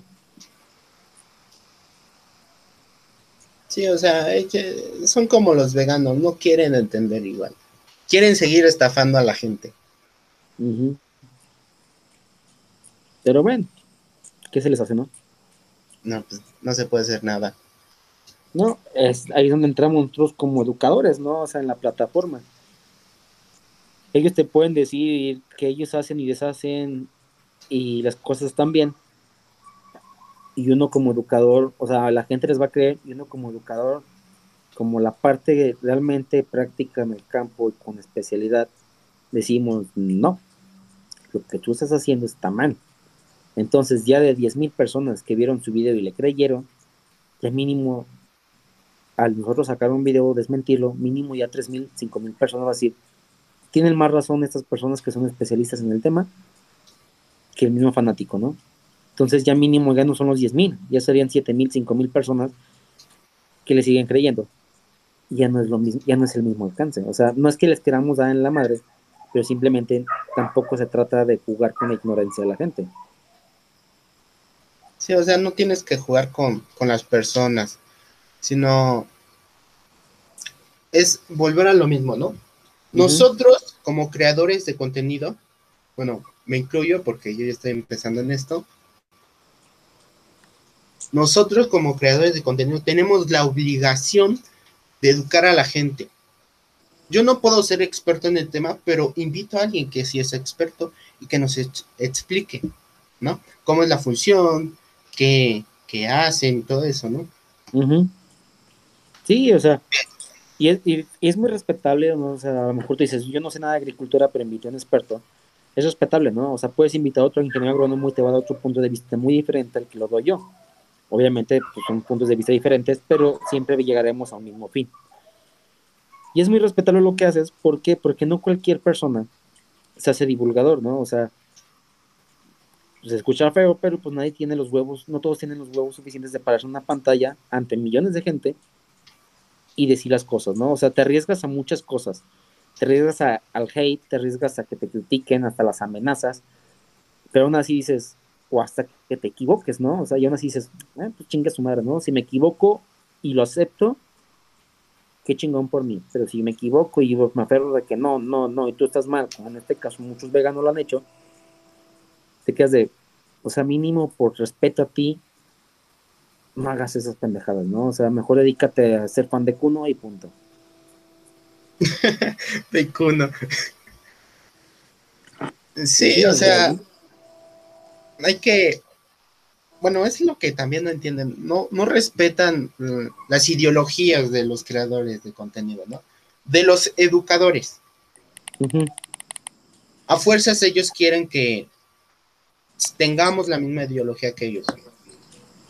Y pues no, no se va a hacer lo que ellos digan. Tú eres experto y tú desmientes a alguien. que no concuerda con tu ideología o con tu forma de ver. Y pues, no te gusta, sáltalo, bloquealo. No le tires hate. Sí, o sea, a mí se me hace muy mala onda. O sea, hay una persona en Facebook, en Facebook, en TikTok, que realmente me contradecía todo lo que decía, ¿no? O sea, no me decía mientes, sino que me decía, es que tú estás engañando a la gente. O sea, ¿por qué? O sea, si engañaba a la gente realmente era mi único hate, o sea, realmente era mi único hate. De hecho, yo afortunadamente es muy poco el hate que tengo en la red social. Pero te quedas de, o sea, si 10.000 gentes vio mi video y esas 10.000 gentes, 8.000, 7.000 gentes dieron like, les gustó el video y de esos 7.000 gentes que comentaron, de que hicieron like, 3.000 comentaban felicitándome, ¿no? O apoyando mi comentario. Porque eres el único que dice que no es cierto. Si fuera mentira, tuviera un chingo de hate, ¿no? O sea, tuviera menos likes y más comentarios corrigiéndome.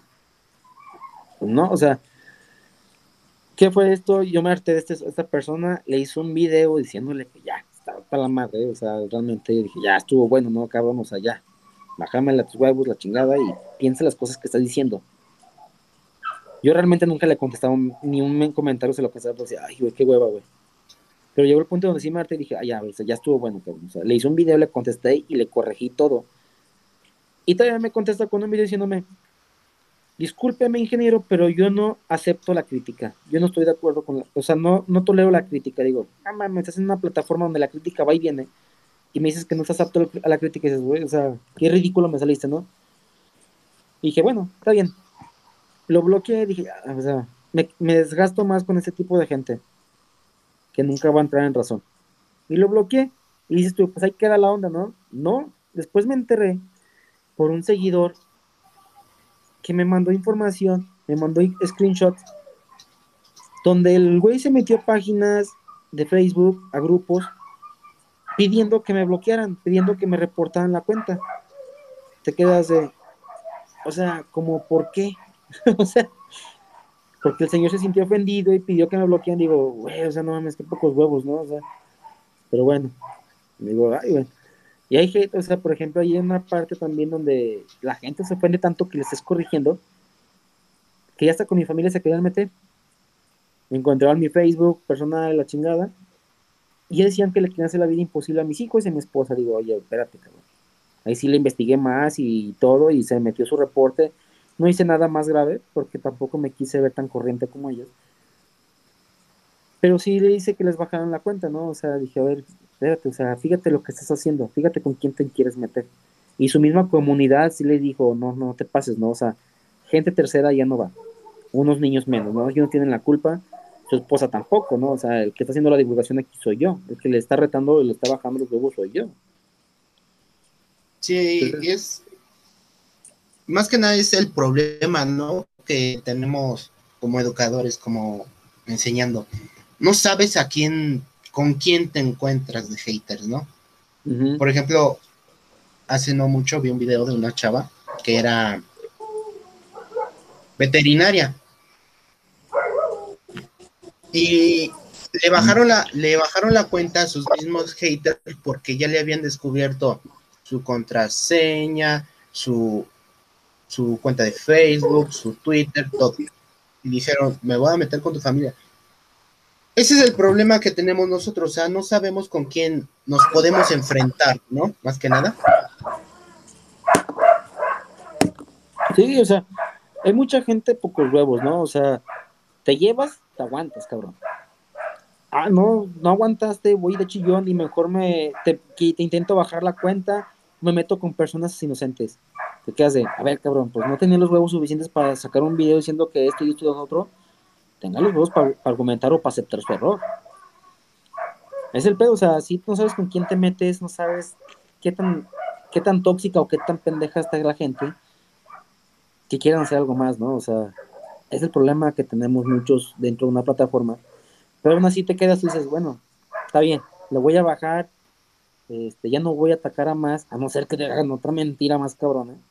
Esa es la forma en la que se les mentir, no, pues, mejor mis seguidores, yo creo que los seguidores que traigo, la mayoría quiere ver educación, ¿no? Y a eso me metí a la plataforma yo, a educar. Entonces, pues educamos. Ya cuando salga otro vegano que quiera sacar unas mentiras o cualquier otra persona que quiera decir algo que me incumba a mí o que yo sepa, pues con mucho gusto los voy a desmentir, pero con, los voy a desmentir a ellos y educando a la vez a los demás. Sí, o sea, es lo malo de esta aplicación, ¿no? Que hay mucha, muchas personas que dicen, no manches, o sea, dices una cosa y te estás argumentando con otra y como que no tiene sentido lo que estás diciendo. Claro. Pues, pues no, o sea, el chiste es educar más que nada. Punto y final. Nosotros educamos para que las demás personas entiendan lo que hay detrás de ese proceso, ¿no?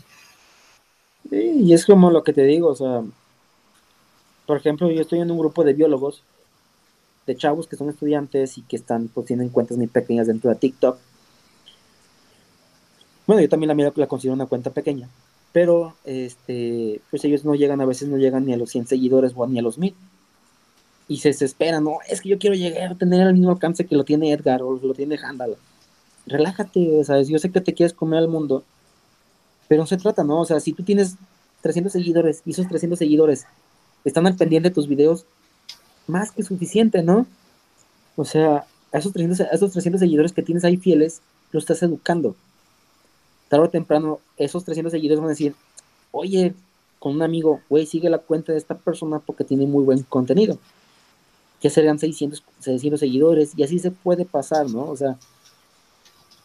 O sea, te suben los seguidores de la nada, ¿no? Por tu contenido. Sí, o sea, te quedas de, ah, caray, ¿y ahora qué pasó, no? O sea, realmente yo siento que a veces tener tanto seguidor no te, no te beneficia nada, porque a fin de cuentas, muchas de veces de ellos, los seguidores no están al pendiente de tu contenido. Hasta que le salgas tú en, el para ti, dices, ah, está él, ah, está padre tu, video, y le dan like. Pero muchas veces, este, te metes a estadísticas, te fijas quién entra a tu perfil a ver tu contenido. Y dices, ah, estos sí son seguidores, porque ellos se meten a ver qué, qué acabo de subir. Sí, pero eh, puedes empezar desde abajo, ¿no? O sea, debes de aumentar el contenido, ¿no? ¿Qué puedo subir? ¿Qué no? O sea, luego que TikTok es bien cristal, ya ni se puede subir nada. Sí, de hecho, o sea, ayer me bajaron un video, no sé si lo llegaste a ver, de donde le contesté a una chava rusa que preguntaba que por qué se tenían que lavar las fresas.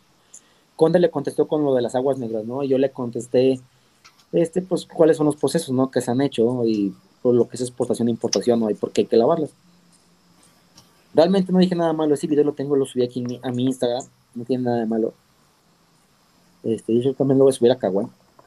Y me lo bajaron, o sea, me lo bajaron el día siguiente, tenía muy buenas reproducciones, tenía muy buenos likes, todo. Y me lo bajaron por desnudez y por actos sexuales, digo, o sea, desnudez, ese día estaba, lloviendo, yo estaba amarrada más no poder, arriba de la camioneta, y me lo bajaron, apelé y aún así dijeron que no, porque era desnudez. Te quedas de, órale, qué pedo con TikTok, ¿no? O sea. ya ni saben qué ponerte, ¿no? Para que te bajen el video. Es un contenido de, un video de comedia, no sé mucho, un video de comedia, que era alguien imitando a una mujer, esas de las feministas, ¿no? Las feministas radicales. Y que se lo bajan por violencia y agresión. Dices, no manches, sí, está, está haciendo humor con eso, ¿no? O sea, no está, no está ni tocando a nadie. Pues sí, o sea, TikTok tiene un algoritmo muy especial, por así decirlo, ¿no? Este, te baja videos por desnudez o por pornografía y terminas viendo videos más intensos de otras mujeres en la plataforma, ¿no? O sea, realmente ya no más salen con un triangulito. Y te quedas de, ¿eso por qué no lo bajas? o, sea, o lo reportas y nunca los bajan, ¿no? O sea, o hay gente que de verdad está amenazando y no los bajan. Y te quedas, ¿y por qué el mío sí? O sea, realmente es un algoritmo muy raro, ¿no? O sea, pero sí es cierto, mira, por ejemplo, yo te voy a decir a ti como creador de contenido, te doy un consejo. Yo lo escuché una vez en un live que hizo Nico Sastre con otra persona, no recuerdo su nombre, donde argumentó algo que sí me quedó muy grabado. TikTok esta es una plataforma que todo el mundo quiere usar porque tienes muy buen alcance. Es muy fácil llegar a, muchos seguidores. Pero si tú te conformas con esa plataforma, ahí te vas a estancar. Pues yo empecé a abrir con Kawaii, con Instagram, con Twitter. Este, pienso abrir otra vez yo mi, mi, podcast, este, mi canal de YouTube. Este, y hay otra plataforma donde también es más educativa. Pero dice él algo que me quedó muy grabado. Toda esta gente que tiene millones de seguidores y que nomás se dedican a hacer baile y a hacer desnudos y la chingada, pues tienen millones de seguidores por, por morbo, ¿no? Realmente los educadores somos muy pocos los que tenemos un, gran alcance.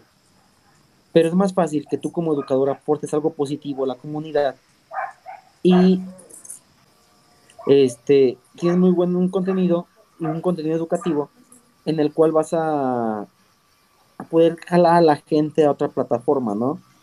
Yo estoy jalando a la gente a mi Instagram, estoy jalando a la gente a Kawaii, estoy jalando, y toda esa gente la voy a jalar después a un podcast y después lo voy a jalar al canal de YouTube, ¿no? O sea, pero es más fácil que tú como, como contenido educativo jales más a la gente que con un contenido de baile. Sí, o sea, yo apenas estoy pensando, la verdad, pero decidí hacer podcast más que nada no soy experto en los temas que se van a ver próximamente, pero se investiga. Se investiga, se analiza y se dice. Y más que nada este podcast es dirigido para las personas, ¿no?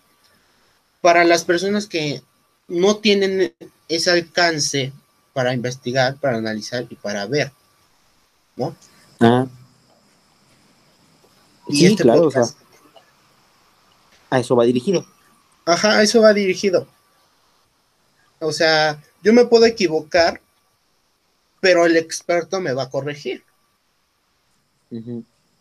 Y estás o sea, sí, estás dispuesto a aceptar un error, ¿no? O sea, o sea, sí, o sea, yo estoy dispuesto a aceptar un error porque tengo enfrente mío a un experto que sí sabe del tema. Yo no sé el tema, yo leí, yo investigué, nada más. Yo no soy experto en el tema.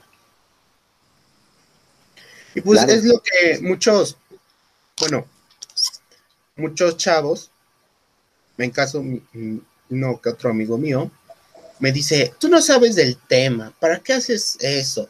estás bien pendejo, no sabes. Dice, no sé, pero por eso estoy invitando a un experto que sí sabe. Yo investigo un poco del tema, pues mm, invito a un experto para que sepa, para que explique, ¿no? Cómo es detrás de eso, ¿no? Y es lo que muchos no entienden. Sí, o sea, se trata de, de hacer equipo, no de dividir, ¿no? O sea, se trata de unir, fin de cuentas. Esa gente que te llega a terminar diciendo, es que ¿por qué haces TikToks o por qué haces esto si no eres experto, entre comillas amigos, pues ahí no es, ¿no? O sea, ahí no es la, ahí no es la relación, esa no es la amistad, ¿no? Porque a fin de cuentas no deja de ser una envidia. A mí no sabes cuánta gente me empezó a criticar. Yo al principio que hacía los videos con mi hijo, este, pues eran divertidos, eran cómicos realmente. Y la gente decía, me decía, ay cabrón, no ya estás bien grande y haces tus mamadas, ¿no? Pero pues a fin de cuentas te quedan chidos. Ah, vale, está bien.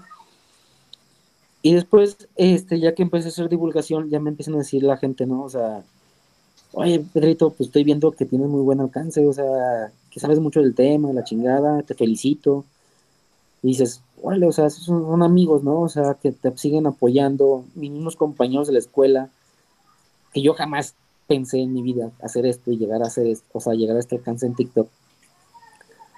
Y que, me, y que me digan, oye, neta, en serio, soy tu fan. O sea, dices, órale, qué chido, ¿no? O sea, a pesar que estábamos en la escuela juntos, jamás nos hablábamos así.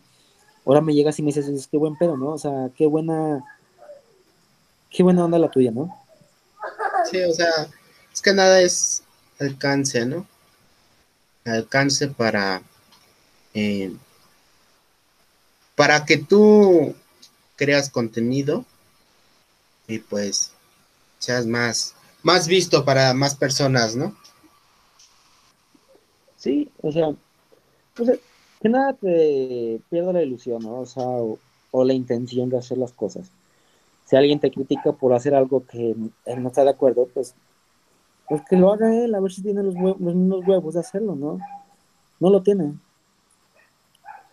Hay, muy, hay pocas personas que, como yo, como soy creador pequeño, hay pocas personas que se lanzan a ese tipo de contenido educativo.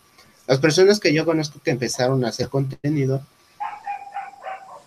están haciendo contenido de comedia o contenido, ¿cómo se dice? De cocina, algo así, o bailes. Porque no se avientan al contenido educativo. O sea, el contenido educativo no te da tantas vistas, tantos seguidores, pero educas a la gente que ves, que ve el eh, contenido. Sí, realmente el contenido educativo es, es, o sea, mucha gente no se avienta por lo mismo, ¿no? O sea, por el miedo de decir, y si me equivoco, o si me llega el hate por una palabra mala que diga, pues es que tienes que aguantar todo, ¿no? Tienes que ser tolerante a todo, ¿no? A la crítica. Por algo estás haciendo las cosas. No se trata también de decir, voy a subir un video y si me llega mucho hate, pues sabes que ya no vuelvo a subir porque no vale el madre de la gente. No, pues es que espérate, tómalo como una crítica constructiva, ¿no? Órale, me dijeron esto, ah, cabrón, sí es cierto, para la otra mejor le pienso, mejor en lo que digo, o investigo un poco más, o ya aprendí algo más, algo que yo no sabía. Sí, pero pues tampoco van a, bueno, no es de entender, sino no se quieren arriesgar, se podría decir así. Así es. Sí, no, no, no todos tienen los huevos suficientes para hacer un, contenido educativo. Sí, es que, más que nada, déjate el hate. Las personas, o sea, las personas son las que te atacan. O sea, hasta tus propios seguidores te pueden atacar por algo que hiciste mal. Sí, o sea, pero estás, estás abierto a la crítica, ¿no? O sea, si te llegas a ofender por lo primero que te digan, pues pues realmente no es tu tema, ¿no? O sea, no es tu ramo ser creador de contenido. Si estás dispuesto a aceptar todo eso, sea, tu fiel, tu seguidor más fiel te diga y te diga, no, la cagaste, no mames, no vales madre para esto, la chingada. Dices, órale, pues sí es cierto, no puedo subir un video diciendo, yo aceptando mi error diciendo, perdón, sí es cierto, la regué, es un tema que no dominaba y se me ocurrió abrir el hocico. Entonces, ahí, es donde, ahí es donde hasta la misma gente dice, órale, es respetable lo que estás diciendo, o sea, es respetable que aceptes tu error. Y hasta la gente va a decir, no, sí es cierto, qué buena onda por él que acepte un error y no se cierre a la crítica. Sigue sacándote algo más el respaldo. Sí, y hay muy pocos creadores de contenidos educativos que, aceptan su error, más que nada, ¿no? Hay muy pocos. Bueno, yo los que yo he visto, sí, sí son pocos. Sí, yo, yo, bueno, en un video sí que hice sobre las frutas de colores y todo, frutas y verduras de colores, yo mencioné que la zanahoria, pues hay zanahorias naran hay zanahoria morada y amarilla. Y me llegó mucho comentario, no, diciéndome, ay, que la papa morada es originaria de Perú. Y dije, órale, en primer lugar yo subí un video diciendo, yo no sabía lo de la papa morada, o sea, realmente yo no sabía. Yo tengo entendido hasta la fecha que sí, que sí es modificada, ¿no? Aquí en México es una modificación. Yo no sabía que Perú tenía esos colores, o sea, realmente yo dije, órale, gracias, aprendí algo nuevo, yo no sabía. Y lo de la zanahoria, yo sí dije, mi error fue, fue no comentar o aclarar. Ah, más bien lo que yo quería marcar con ese video es que hay otros colores diferentes a los que la, a lo que la mercadotecnia nos ha acostumbrado. Realmente la mercadotecnia ahorita actualmente nos ha acostumbrado a, a consumir zanahoria naranja, pero también hay amarillas y moradas, ¿no? O sea, yo sé que originalmente la zanahoria fue morada, pero se me olvidó como que marcar esa, esa, pauta, ¿no? Y acepté mi error y sí les dije, sí es cierto, o sea, hice otro video diciendo, sí es cierto, la regué, pero gracias por hacérmelo saber. Y ya, o sea, la gente dijo, no, muy respetable lo que acabas de hacer, mil respetos, la chingada. Y comentarios positivos, ¿no? O sea, ya no fue hate, sino que fue con este, comentarios positivos. Y me gané más seguidores por ese video que por el otro que había hecho. Sí, está bien, ¿no? aceptar tu error más que nada. ¿Qué crees? Se nos acabó el tiempo. Ni modo. no, pues muchas gracias, de verdad. Estuvo muy padre la No, gracias a ti por, gracias a ti por aceptar, y por estar aquí un momento echando cotorreo, platicando aquí. Ojalá y estés otro, otra vez acá. Claro que sí, el día que me invites, con mucho gusto, ¿eh? Pero, ¿en dónde te pueden encontrar? En tus redes sociales.